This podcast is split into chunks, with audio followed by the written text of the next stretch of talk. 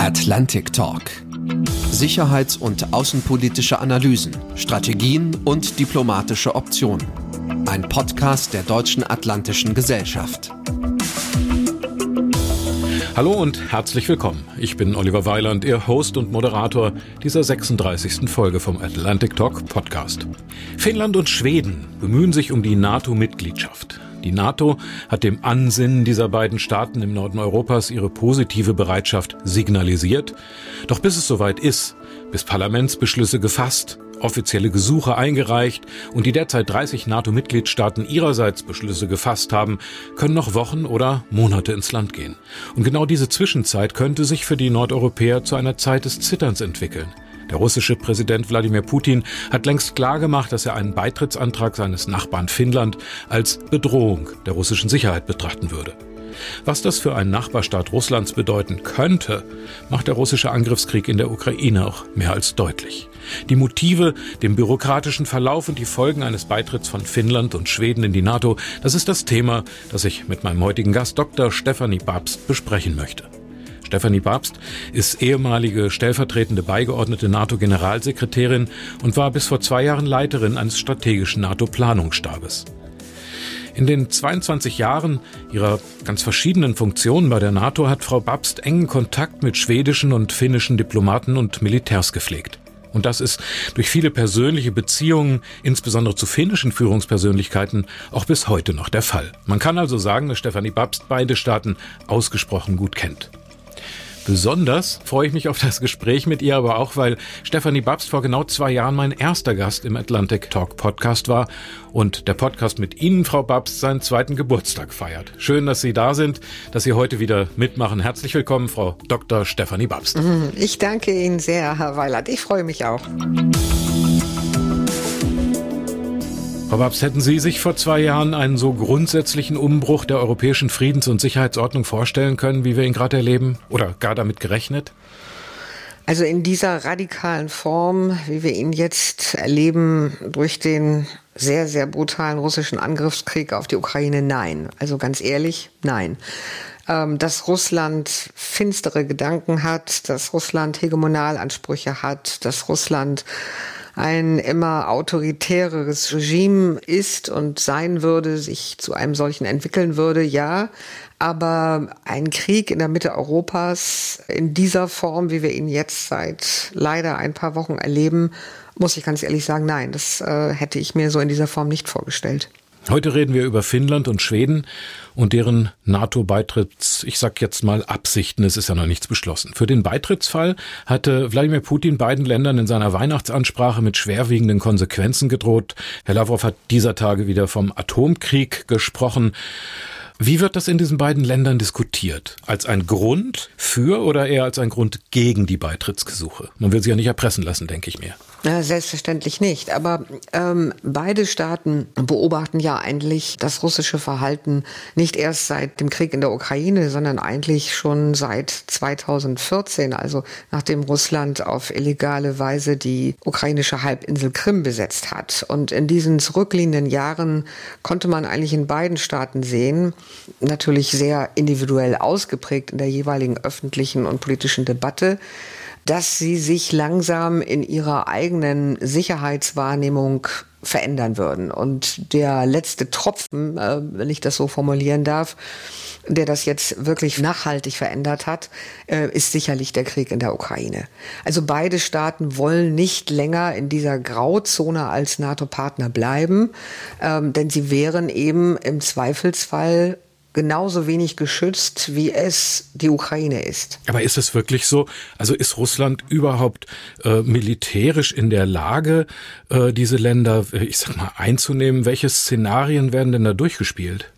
Also die Finnen insbesondere haben sich ja in den letzten Jahren und auch in den letzten Monaten ganz besonders vorbereitet auf Szenarien. Aber wenn ich das so einschieben darf, Finnland ist ja wirklich so ein Role Model, auch in Fragen von strategischer Früherkennung und Foresight. Also die denken wirklich äh, nach vorne und nicht nur äh, entlang eines äh, einer, einer Wochenagenda. Und sie haben sich ähm, sehr intensive Gedanken gemacht äh, auf das, was vielleicht kommen könnte und rechnen. So kann man das ja auch in dem jüngsten Bericht, diesem NATO-Bericht lesen, den die Regierung in das Parlament gegeben hat mit äh, Cyberangriffen, mit äh, Destabilisierungsversuchen äh, seitens Russlands, eventuell auch mit militärischen Muskelspielen, mit Verletzungen des Luftraumes. Also alles, was sich wirklich unterhalb einer Schwelle einer massiven militärischen Aggression befindet, damit äh, rechnen eigentlich beide Staaten und haben sich auch, also haben auch angefangen, sich äh, ganz konkret und speziell darauf vorzubereiten. Aber das bleibt eben alles unterhalb der Schwelle, was also das da ist die, das ist, das ist die Annahme. Äh, wir wissen es natürlich nicht, aber weil Sie fragten, hätte Russland überhaupt die militärischen Fähigkeiten? Natürlich sind jetzt äh, sehr große Kräfte der russischen Streitkräfte gebunden im Krieg in der Ukraine. Hm. Man darf natürlich auch nicht vergessen, dass Russland so bummelig, also 20.000 äh, Streitkräfte noch abroad hat, also in anderen Staaten hat, in Syrien, in Tadschikistan, in Armenien, ähm, in Aserbaidschan, also in, in den ehemaligen GUS-Staaten. Auch diese Truppenkontingente müssen ja rotieren und müssen aufrechterhalten werden. Ich habe nicht den Eindruck, dass die russische Regierung davon abgeht oder überlegt, also diese Kontingente einzufahren. Und all das bedeutet, bedeutet schlussendlich natürlich, dass die militärisch konventionellen Fähigkeiten Russlands gegenüber Finnland und Schweden eher begrenzt sind. Aber ausschließen ja. kann man natürlich nichts. Medvedev hatte gesagt, äh, wenn das denn zum Beitritt kommt, dann könne man ein atomwaffenfreies Baltikum vergessen. Das ist ja ein bisschen äh, abstrus, denn es stehen ja schließlich die atomar bestückten Iskender-Raketen mhm. äh, rund um Kaliningrad und nicht auf der anderen ja. Seite. Äh, das klingt fast wie ein Abrüstungsversprechen, wenn man es ironisch ein bisschen, versteht. Äh, ein bisschen schon, aber die äh, Russen haben eben in den letzten Jahren nochmal seit 2014 ganz systematisch begonnen, ihre sowohl konventionellen als auch nuklearen Streitkräfte im baltischen Raum, insbesondere natürlich, wie Sie eben auch angesprochen haben, in Kaliningrad zu verstärken. Und damit bedrohen sie ganz eindeutig auch die nordischen Staaten wie Finnland und Schweden.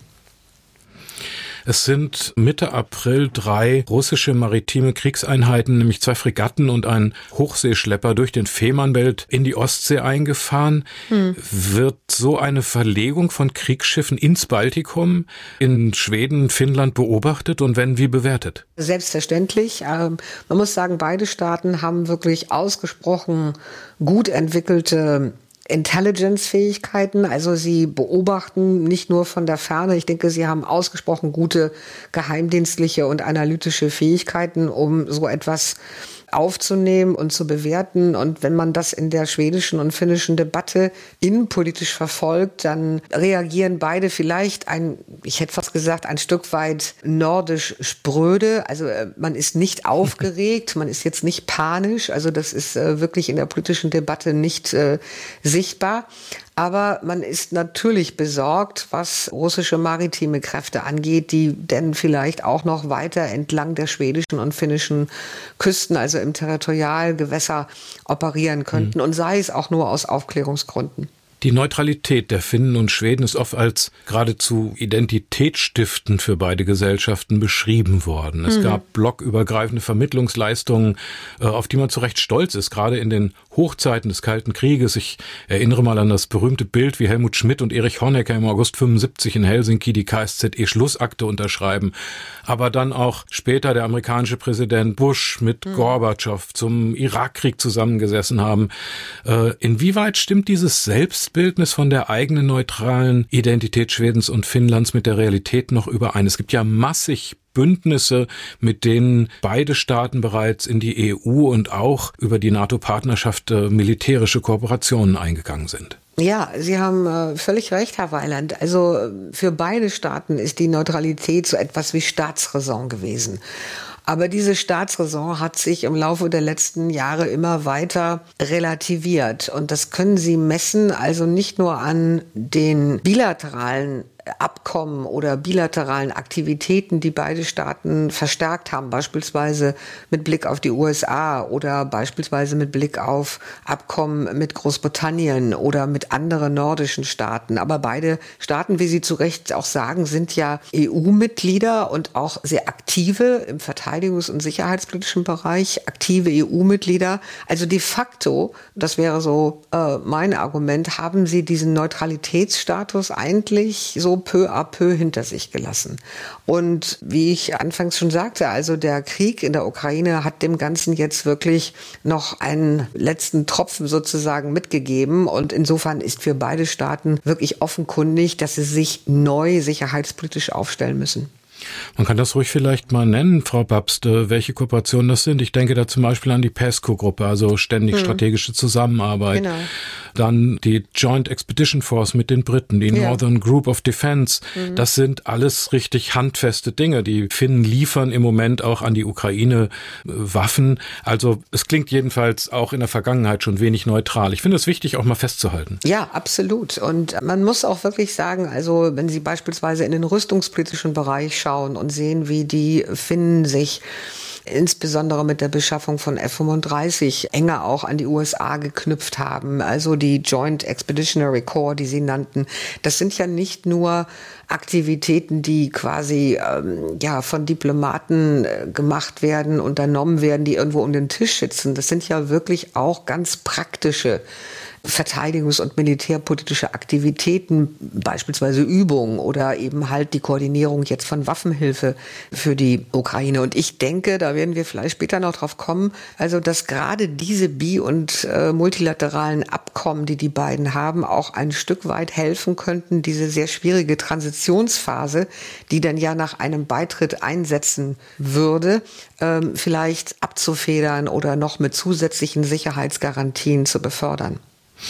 Wenn das alles aber schon so intensiv ist mit der Zusammenarbeit, mhm. was ist dann das Neue des Beitritts? Also dann ginge es letztlich nur um das Abschreckungsdispositiv, die Teilhabe am Artikel 5 der NATO-Charta und um den atomaren Schutzschirm. Wäre das dann nicht folgerichtig zu sagen, die maximale nukleare Teilhabe äh, von Finnland und Schweden ist das eigentliche Ziel des Beitritts?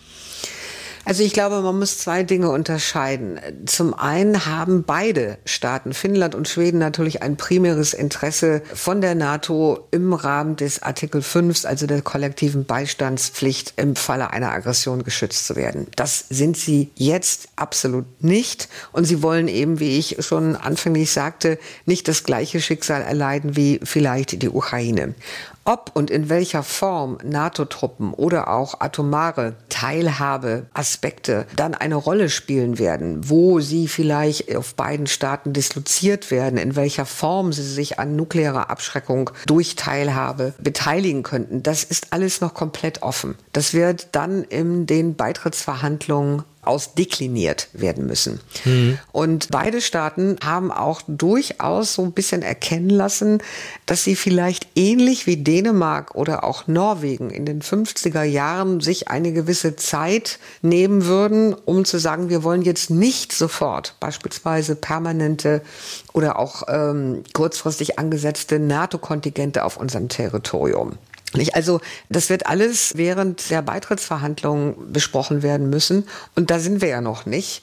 Aber wie sie sich letztendlich dann in das NATO-Gefüge, in das militärische Verteidigungs- und Abschreckungsdispositiv einfügen, das muss man dann eben halt in den nächsten Monaten und Wochen auch letztendlich nach dem Madrider Gipfel sehen, weil dort wird ja auch ein ganz wichtiger Schritt hoffentlich gemacht werden, nämlich dass die NATO sagt, wo und in welcher Form werden wir also permanente Stationierungen von Großverbänden entlang der Außengrenzen in Zukunft sehen?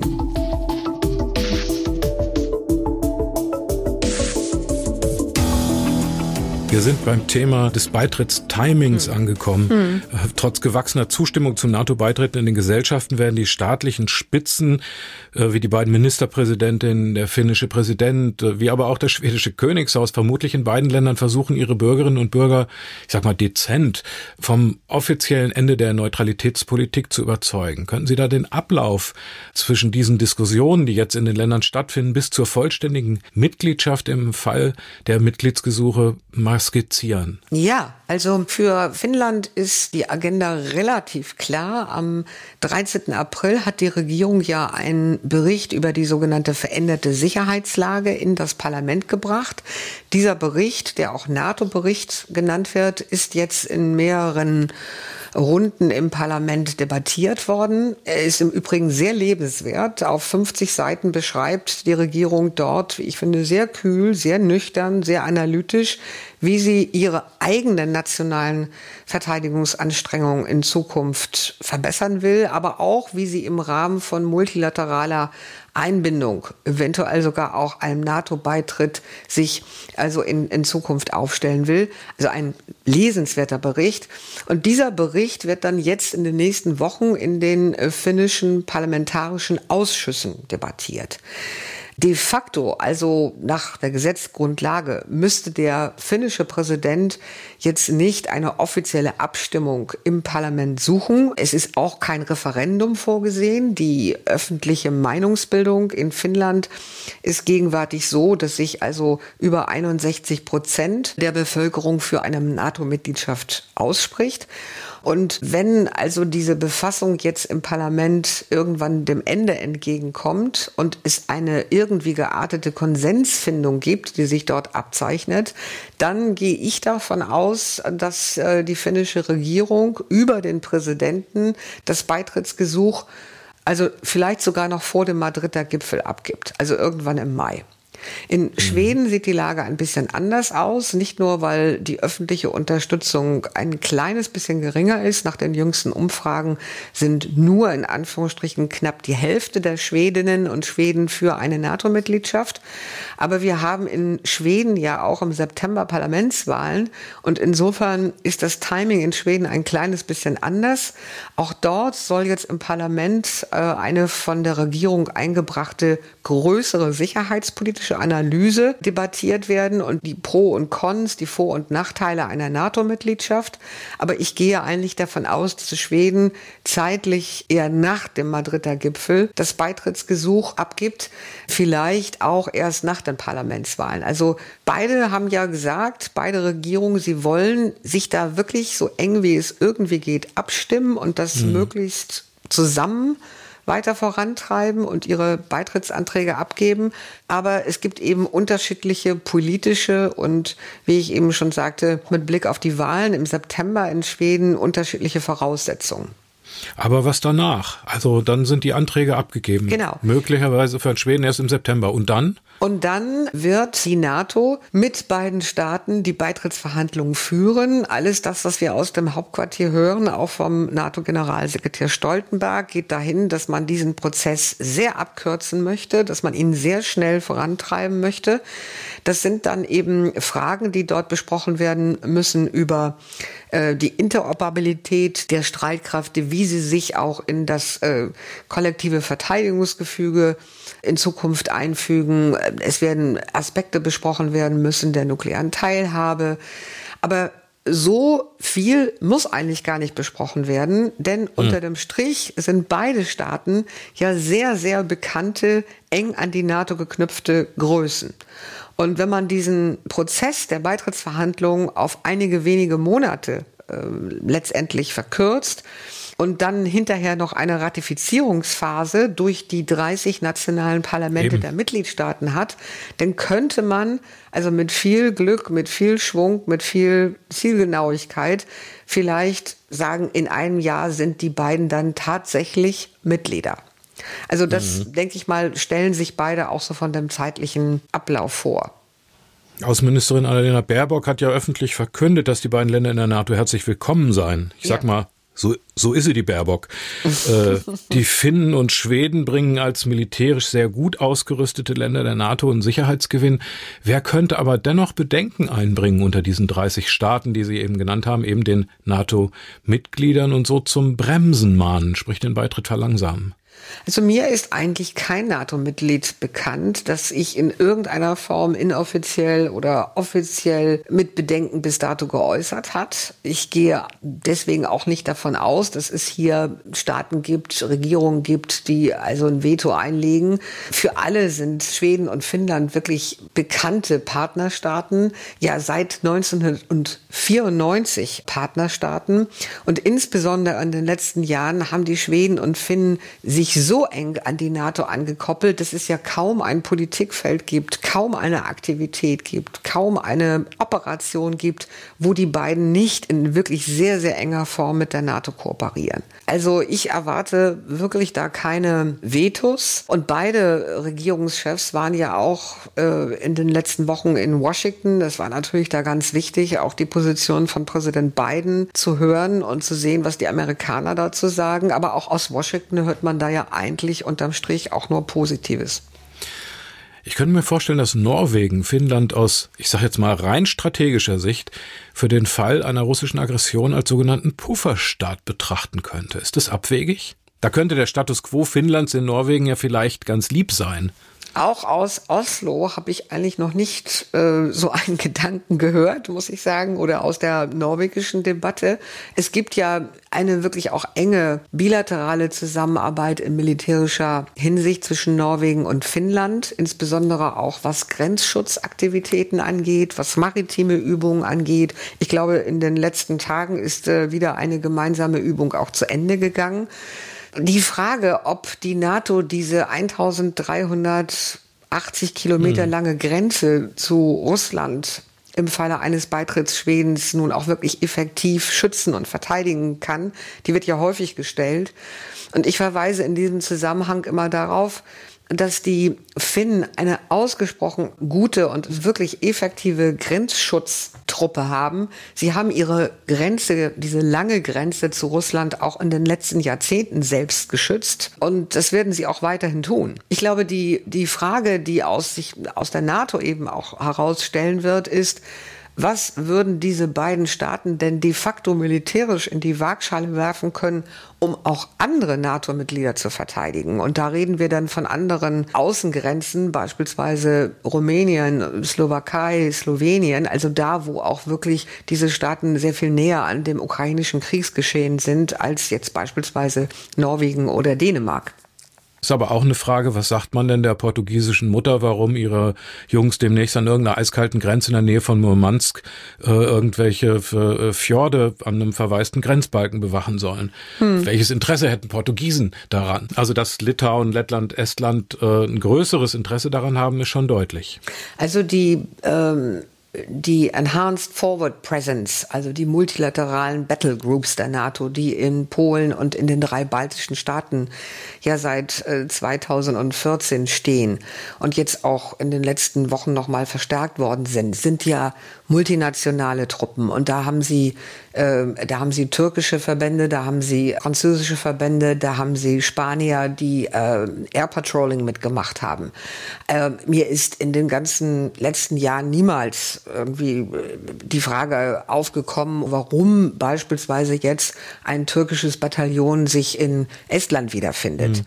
Das ist eben der Kerngedanke äh, kollektiver Sicherheit, dass jeder Mitgliedstaat der NATO dann auch letztendlich einen Beitrag leistet. Und wir haben Gott sei Dank noch keine Beispiele gesehen, wo Staaten jetzt also wirklich gezögert haben und gesagt haben, nee, also das können wir innenpolitisch irgendwie nicht durchsetzen, das können wir nicht rechtfertigen, äh, das machen wir nicht. Ganz im Gegenteil, ich glaube, den 30 Mitgliedern ist der Ernst der Lage wirklich sehr, sehr deutlich. Eine Frage noch zu den Fähigkeiten. Es ist öfter die Rede von diesen 30, 40, 50 Meter unter den Granitfelsen eingegrabenen militärischen Hauptquartieren in Finnland. Ist das wirklich was Einzigartiges? Zum Beispiel auch gegen die ansonsten ja äh, nicht zu verteidigenden Angriffe von äh, russischen Hyperschallkörpern? Also die Finnen haben ihre Heeresstreitkräfte, ihre Luftstreitkräfte, ihre Marinekräfte, ihre Cyberkräfte letztendlich über Jahre, muss man sagen, insbesondere in den letzten Jahren, sehr, sehr stark danach ausgerichtet, dass es eventuell eine russische Aggression geben könnte. Und ähm, sie haben insbesondere auch ihre Resilienzfähigkeiten sehr stark noch einmal verbessert. Das gilt im militärischen Bereich genauso wie beispielsweise im gesamtgesellschaftlichen. Sie haben diese unterirdischen, wenn Sie so wollen, Bunker oder diese unterirdischen Gefechtsräume für das Heer und für Grenzschutztruppen. Aber sie haben auch in der Mitte von Helsinki U-Bahn oder Schächte und, und andere Gebäudeteile, die eben beispielsweise als Schutzräume deklariert worden sind und im Übrigen verzeihen Sie mir diese kleinen Seitenhieb, nicht in Deutschland äh, auf dem Papier, sondern also wirklich auch in der Realität. Und das wird geübt. Die Finnen sind da wirklich sehr zielgerichtet und ähm, die machen da auch ihre gesamtgesellschaftlichen Übungen, um beispielsweise Katastrophenschutz äh, nicht nur als, als politisches Theorem zu beschreiben, sondern auch wirklich umzusetzen, praktisch in die Realität umzusetzen. Ich finde das ausgesprochen bewundernswert und wünschte mir, wir hätten ein kleines bisschen davon mehr, auch bei uns in Deutschland.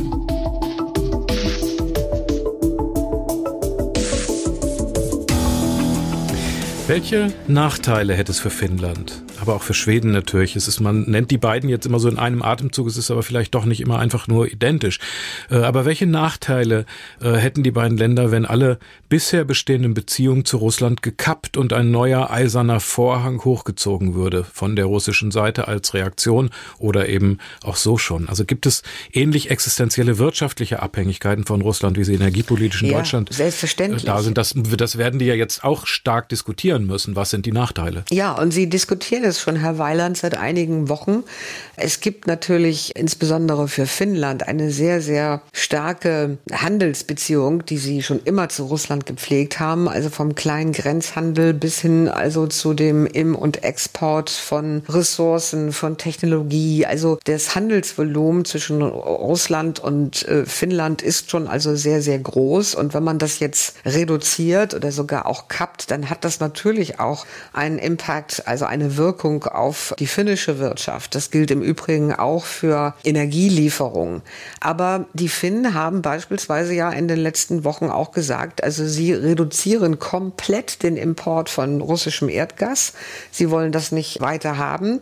Sie werden sich nach alternativen Quellen angucken.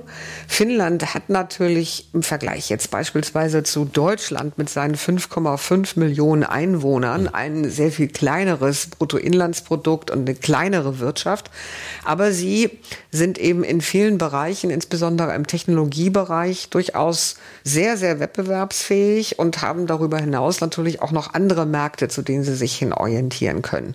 Also schlussendlich für beide ähm, ist, glaube ich, die energiepolitische Abhängigkeit sehr, sehr viel geringer von Russland, als das in Deutschland der Fall wäre oder ist vielmehr. Und äh, vor diesem Hintergrund bin ich da auch eigentlich ganz zuversichtlich, also dass äh, sie da wirtschaftlich äh, keine gewaltigen Einbußen erleiden werden.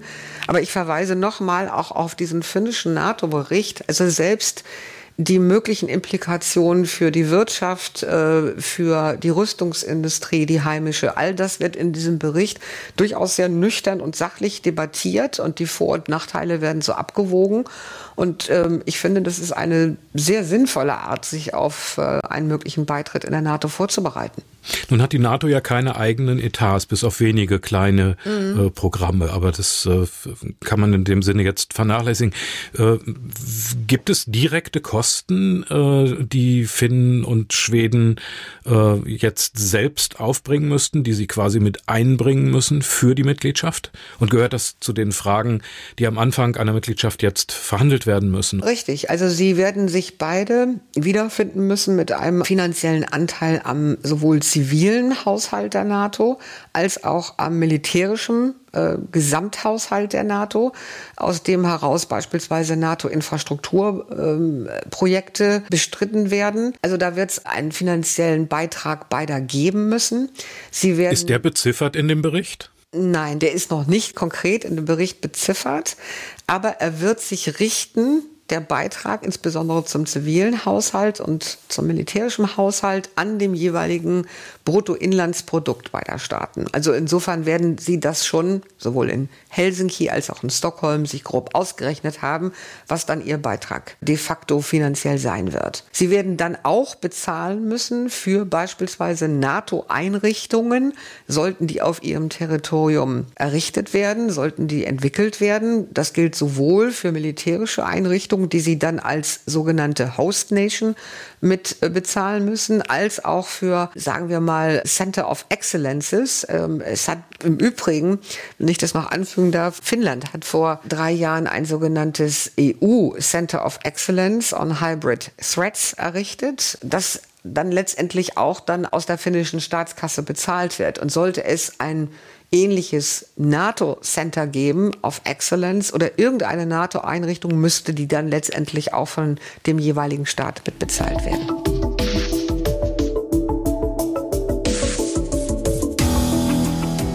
Frau Babst, in Madrid soll der strategische Kompass der NATO neu justiert werden. In welche Richtung müsste sich die strategische Neuausrichtung der NATO aus Ihrer Sicht entwickeln?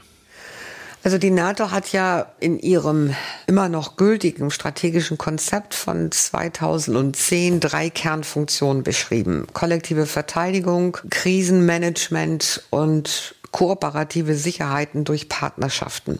Und diese drei eigentlich gleich berechtigt nebeneinander stehenden Kernfunktionen können angesichts der veränderten Sicherheitslage ja nicht so bestehen bleiben. Ich gehe davon aus, dass sich in Zukunft der primäre Fokus, die Hauptaufgabe der NATO wirklich auf die kollektive Sicherung ähm, und Sicherheit äh, der Mitglieder fokussieren muss, also auf die wirklich ganz massive fundamentale Bedrohung durch ein aggressives, unberechenbares Russland. Und die beiden anderen ehemaligen Kernfunktionen werden sich dem in irgendeiner Form unterordnen müssen.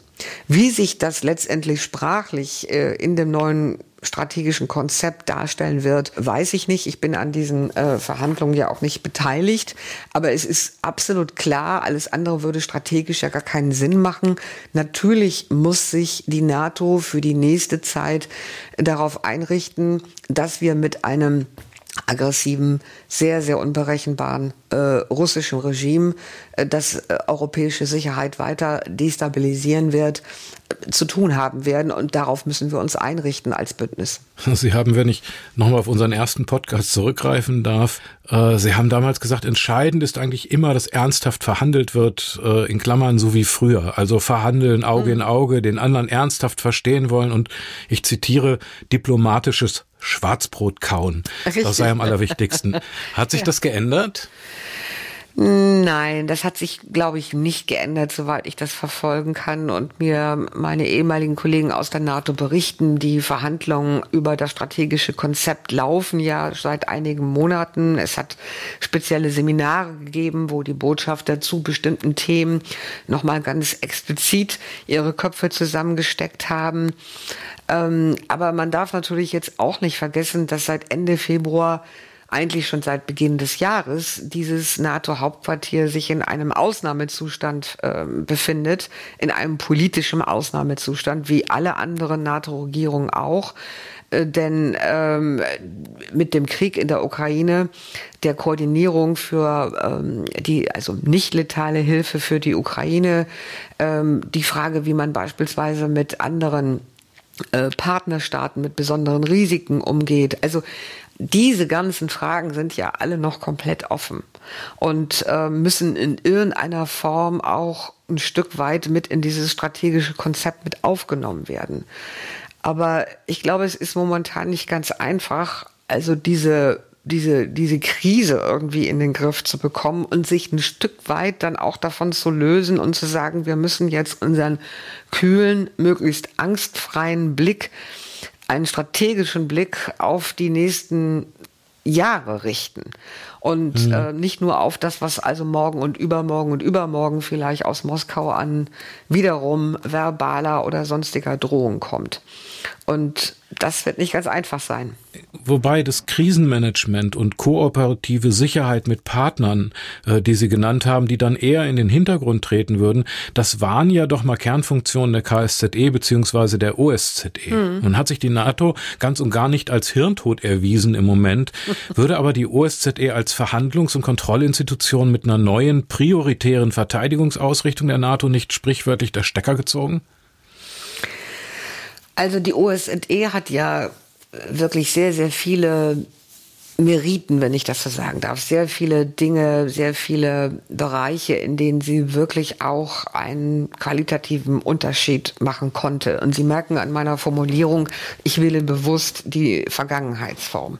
Hm. Ähm, mit einem Russland als Mitglied der OSZE und einer Organisation, die überhaupt gar keine militärischen Fähigkeiten besitzt, deren beispielsweise Beobachtermission in der Ukraine ähm, äh, ja deutlich gezeigt hat, also wie da auch die Grenzen sind, also wie wenig eine solche Organisation wirklich am Ende einen solchen brutalen Krieg verhindern konnte, sind unterm Strich meine Erwartungshaltung gegenüber der OSZE sehr gering. Ich bedauere das zutiefst, weil, wie ich schon sagte, es gibt eine ganze Reihe von Politikfeldern, wo die OSZE einen sehr, sehr äh, eine, eine sehr große Rolle, eine bedeutende Rolle spielt. Aber in der Kernfrage, kann eine multilaterale Organisation einen massiven, veritablen militärischen Konflikt in Europa verhindern, hat sie leider versagt. So muss man das, denke ich mal, schlussendlich sagen. Andererseits ist aber auch Fakt, äh, Stand heute nach mehrere NATO-Erweiterungen und nach den laut SIPRI permanent und erheblich gestiegenen Rüstungsausgaben ja auch der westlichen Staaten äh, haben wir gerade einen russischen Angriffskrieg zu ertragen. Mhm. Über einen neuen äh, eisernen Vorhang und über einen dritten, diesmal atomaren Weltkrieg mhm. nachzudenken, sind wir ja gezwungen worden, Richtig. trotz all dieser Dinge. Also ja. das hat den Krieg ja auch nicht verhindern können, sage ich mal. Ja, Welche friedensschaffenden Strategien könnten die erneut gestärkte und um Finnland Finnland, Schweden erweiterte NATO denn begleiten? Friedensschaffende Strategien. Ich würde sagen, es geht erst einmal um militärische Deeskalationsstrategien, um, um Verteidigungsstrategien. Also ich wäre sehr dafür, also dass die NATO auch letztendlich in ihrem strategischen Konzept unter Einbeziehung von Finnland und Schweden eine längerfristige, wie ich das nenne, Rollback Russia Strategie entwickeln würde, wo die ganzen Instrumente, die wir haben, unser gesamter Instrumentenkasten, militärisch, wirtschaftlich, finanziell, Resilienz, alles, was sie sozusagen brauchen, um dieses Russland äh, zurückzudrängen. Also, dass eine solche Strategie erst einmal in Auftrag gegeben wird, dass sie sich entwickeln kann. Und dann müssen wir, da wir, wenn wir nicht viel Zeit haben, werden wir und insbesondere die NATO wird sich überlegen müssen, wie sie die höchst vulnerablen Staaten, die an der Grenze zur Ukraine sind, wie beispielsweise Moldawien oder auch äh, Georgien, wie wir die die in irgendeiner Form vor dem Schicksal bewahren können, ähnliches zu erleiden wie die Ukraine.